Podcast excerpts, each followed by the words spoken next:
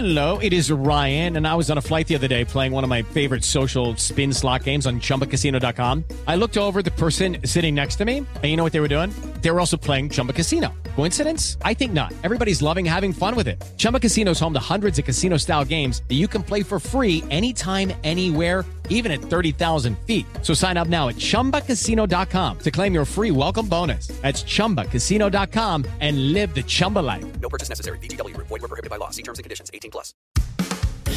Recibe todo el panorama informativo en podcast con Alejandro Villalbazo e Iñaki Manero. Un servicio de Asir Noticias. El anuncio se hizo desde la semana pasada. El gobierno federal iría por el control de precios en algunos productos de la canasta básica, 24 productos de la canasta básica, para tratar de frenar, de controlar un poco la incontrolable hasta el momento inflación. ¿Qué productos, qué se ha dicho que estaría incluido en eh, este paquete de productos que quiere poner control de precios del gobierno, aunque el presidente dijo la semana pasada, no, no es un control de precios, es una garantía de precios. Los expertos en la materia económica, en temas inflacionarios, lo han regresado al concepto original del control de precios. Jitomate, limón, manzana, naranja, papa, zanahoria, tortilla, huevo, azúcar, frijol, leche, eh, pollo, carne de res, atún, sardinas, entre otros serán los productos a los que el gobierno quiere ponerles un control de precios para tratar de frenar la inflación. Ahora, ¿qué debes de saber con todo esto? ¿Sirve ese control de precios para detener la inflación? ¿Sirve como una política económica? ¿O sirve nada más como aventarle eh, dos cubetas de agua al incendio forestal? ¿De qué tanto nos puede servir eh, en materia económica un control de precios de este tipo? Lo hemos platicado ya en varias ocasiones y la conclusión es la que los expertos le acaban también de compartir a Marinés Camacho. Sirve de momento, en el corto plazo, muy corto plazo, pero en el mediano plazo la cosa se amoló. María Inés Camacho, y eso opina incluso el subgobernador del Banco de México, Marinés. ¿Qué tal Alejandro? Auditorio, muy buenos días, buenos días también a tu auditorio. Fíjate que sí, Alejandro, pues una autoridad que tiene ahora sí que toda la las palabras eh, de razón llenas eh, en la boca, por así decirlo, Alejandro, es el subgobernador del Banco de México, Jonathan Heath.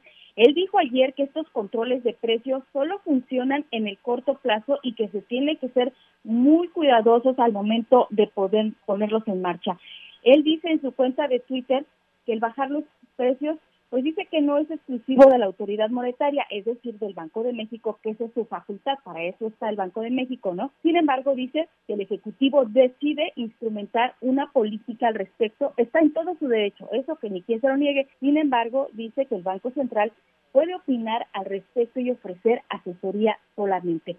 Pero también aclara Alejandro y es algo muy, muy importante y que sabemos que el gobierno federal a los organismos que pues evalúan o miden, no los quiere muy bien, no, no les tiene mucha confianza, pues dice que la Comisión Federal de Competencia Económica, la COFESE, es la que debe determinar si no hay condiciones de competencia efectiva, mientras que le corresponde, en este caso, a la Secretaría de Economía que encabeza Tatiana Cloutier, fijar los precios en estos casos. ¿Cómo ves, Alejandro? Eh, eh, me agrada además eh, la claridad con la que el subgobernador del Banco de México, Jonathan Heath, advierte, ¿no? que los controles de precios solo funcionan en el corto plazo.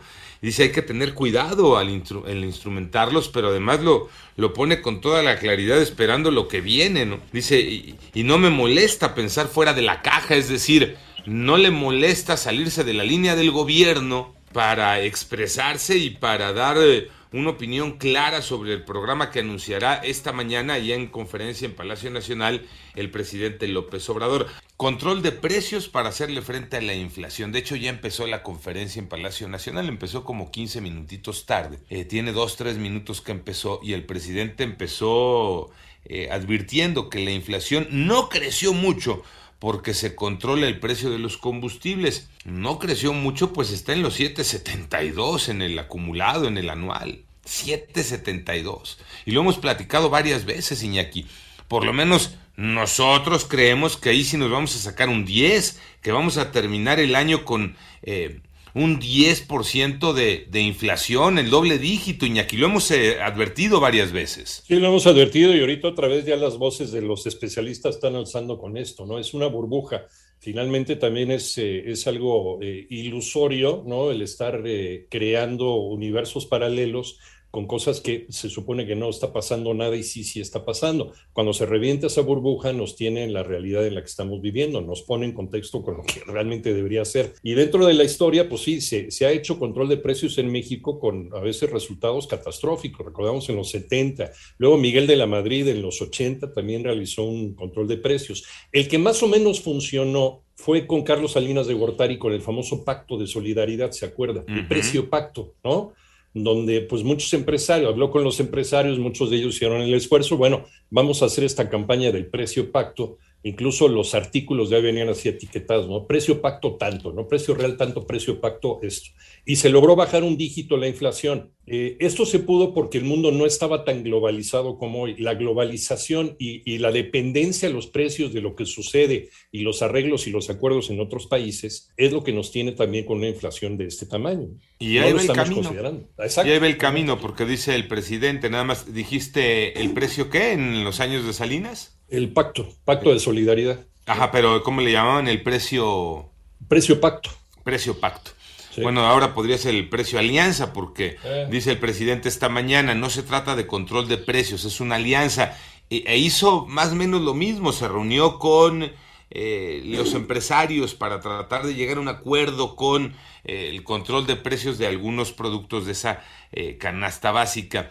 Ya el secretario de Hacienda, Rogelio Ramírez de la O, eh, empezar a explicar el plan de control de precios ahí en Palacio Nacional y ya ahorita les daremos los detalles. Mientras tanto, Marinés Camacho nos va a explicar lo que expertos en economía, las eh, eh, confederaciones y cámaras de industriales, por ejemplo, hablan sobre el tema inflacionario y dicen el 10% sí es factible, incluso un poco más allá del 10%, Marinés. Sí, este pronóstico lo dio José Abugaber, él es el presidente de la Confederación de Cámaras Industriales, la CONCAMIN, aquellos que pues se dedican precisamente pues a hacer estos acuerdos con los, en este caso con el gobierno federal, para eh, impulsar estos 24 productos de la canasta básica. Sin embargo, dice Abugaber, ojo, únicamente 24 productos, no más porque los demás no se pueden controlar refiriéndose a esto que ustedes comentaban, pues de que es una economía globalizada, como lo decía Iñaki, ¿no? Ya ya no,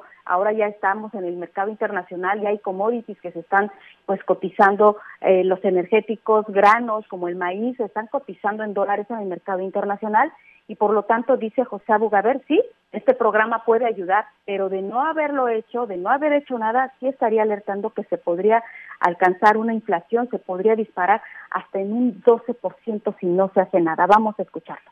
Mira, yo estoy pensando hoy en día que traemos una inflación de 7.5. Si no hacemos nada, se puede ir al 11, al 12. Con esto puede ser que se vaya al 9.5, se vaya al 10 el tema. ¿Sí me explico? Va a ser un tema como es mundial.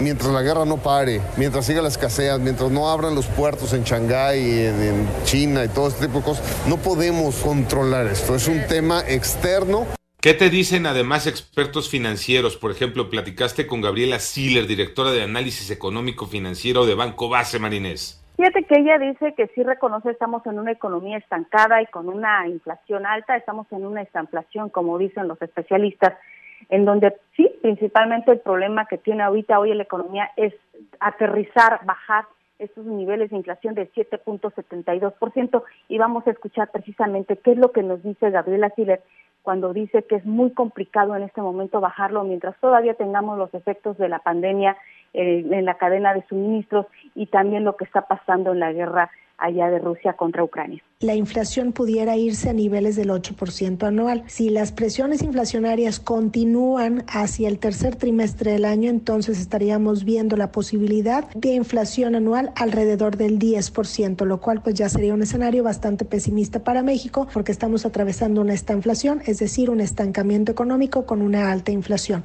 Y bueno, esta postura también fue eh, respaldada por eh, Jesús López también es analista económico y nos dijo que estos precios de productos más volátiles como pues, los agropecuarios, así como los energéticos, están presionando a la alza. Vamos a escucharlo.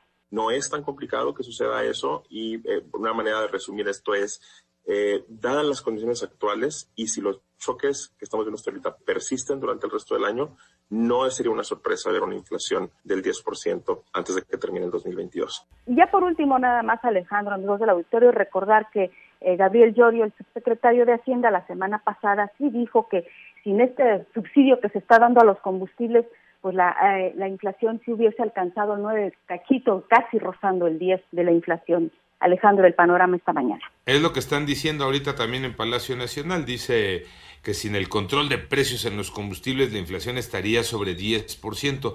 Y yo me pregunto, perdón, ¿cuál control de precios en los combustibles? Yo he estado documentando y lo he puesto ahí en mi cuenta de Twitter en los últimos tres meses cómo ha subido la gasolina. Y de marzo a mayo, por lo menos en mi experiencia donde yo cargo gasolina, de marzo a mayo, pago 60 centavos más por el litro de gasolina premium.